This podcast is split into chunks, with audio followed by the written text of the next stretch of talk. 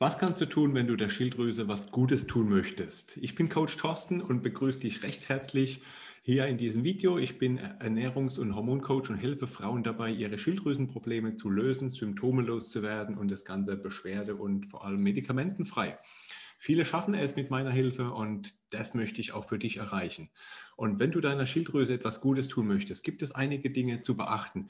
Viele ähm, haben beim Schilddrüsenthema ja oft nur das Thema ähm, Medikamente im Blick, kennen es vielleicht auch vom Hausarzt, vom behandelnden Mediziner nicht anders. Ähm, da wird TSH gemessen, mit viel Glück vielleicht noch T3, T4 und entsprechend diesen Werten wird dann entsprechend Medikament verschrieben. Und ähm, da kannst du dann die Dosis mal erhöhen, mal runtersetzen und Oft ist es aber so, dass dir nicht wirklich viel besser geht.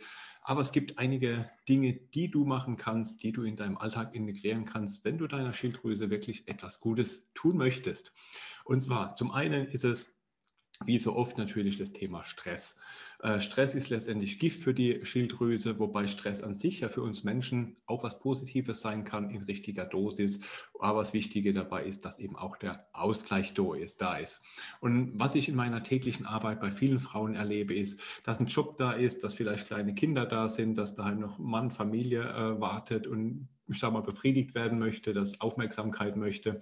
Und ähm, da ist es dann natürlich äh, für viele Frauen echt schwierig, ähm, in die äh, mehreren Rollen gleichzeitig in einem Tag zu schlüpfen. Das heißt, es ist Stress pur, nachts vielleicht dann noch schlechter Schlaf, wenn das Kind vielleicht noch ähm, einen weckt. Ich kenne das, äh, wie gesagt, aus unzähligen Coachings und da ist es immer so ein Thema, Schlaf schlecht, morgens früh raus, Job, abends dann irgendwie oder nachmittags äh, sich um die Kinder kümmern oder das Kind.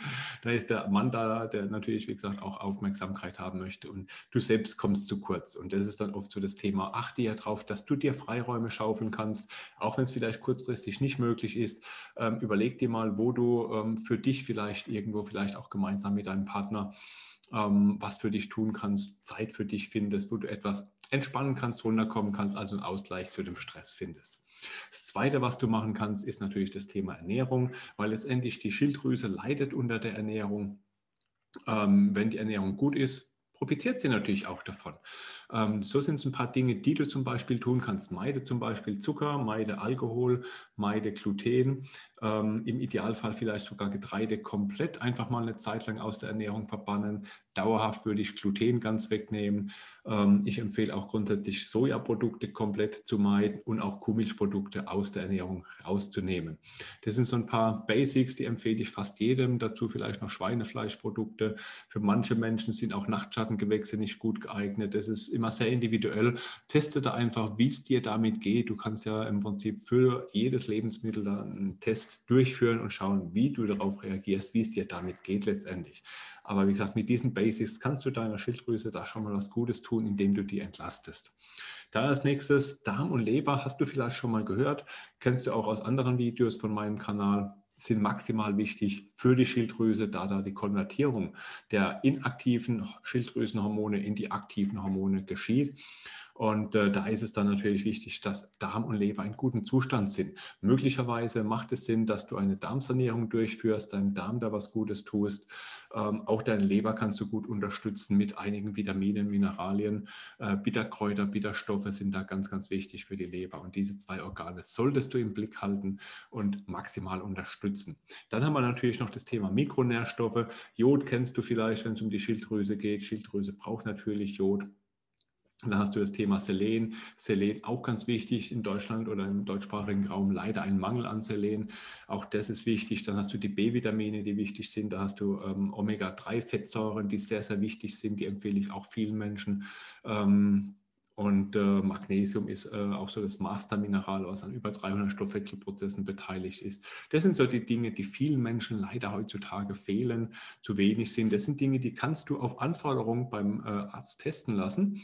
Ähm, oder lass dir von mir hier eine Liste geben, was du testen lassen kannst. Das empfehle ich, das einmal im Jahr zu machen. Ist leider äh, keine Kassenleistung, darfst du selbst übernehmen, aber das ist eine Investition in deine Gesundheit, die darfst du natürlich übernehmen.